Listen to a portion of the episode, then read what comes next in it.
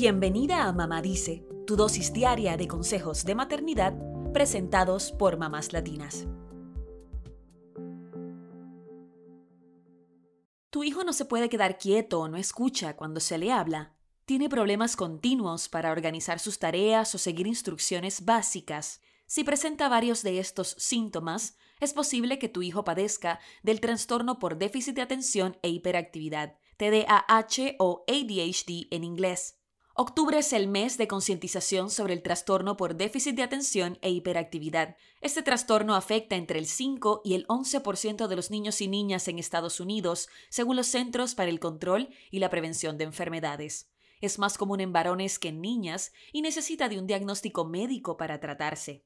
No se sabe cuál es la causa exacta, pero pueden haber factores genéticos y ambientales que influyan en el diagnóstico. Además, este trastorno puede continuar durante los años de adolescencia y hasta la edad adulta, por lo cual es importante tratarlo a tiempo para minorar los síntomas. Pero ¿cómo se diagnostica el trastorno por déficit de atención? Los profesionales médicos usan la quinta edición del Manual Diagnóstico y Estadístico de la Asociación Estadounidense de Psiquiatría.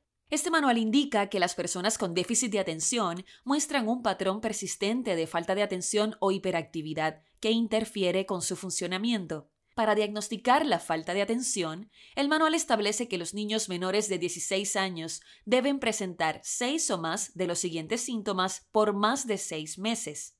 1. No logra prestar atención adecuada a los detalles o comete errores por descuido en actividades escolares.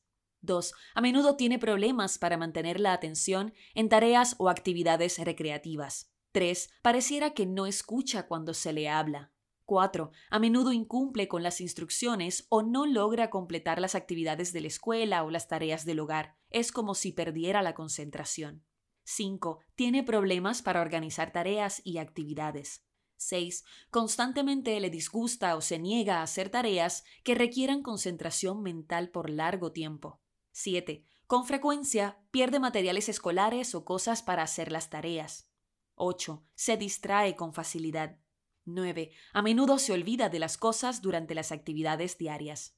Por otro lado, para diagnosticar la hiperactividad e impulsividad, el manual dice que los niños menores de 16 años deben tener 6 o más de los siguientes síntomas por más de 6 meses. 1. Se mueve nerviosamente o da golpecitos con las manos o los pies o se retuerce en su asiento.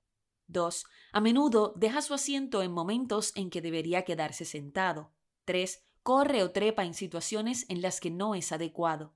4. Constantemente no puede jugar o participar en actividades recreativas de manera tranquila. 5. Con frecuencia está en movimiento o actúa como si lo impulsara un motor. 6. Habla de manera excesiva frecuentemente.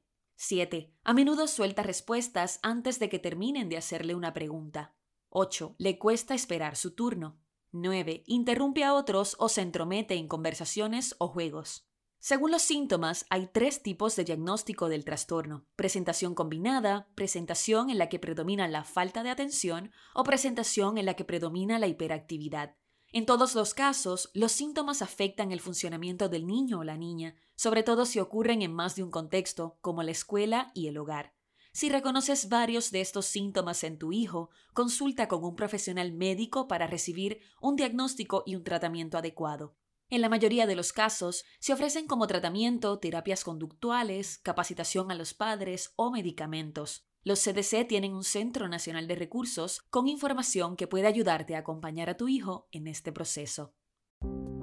Eso es todo por hoy. Acompáñanos mañana con más consejitos aquí en Mamá Dice. Y síguenos en mamáslatinas.com, Mamás Latinas en Instagram y Facebook y Mamás Latinas USA en Twitter.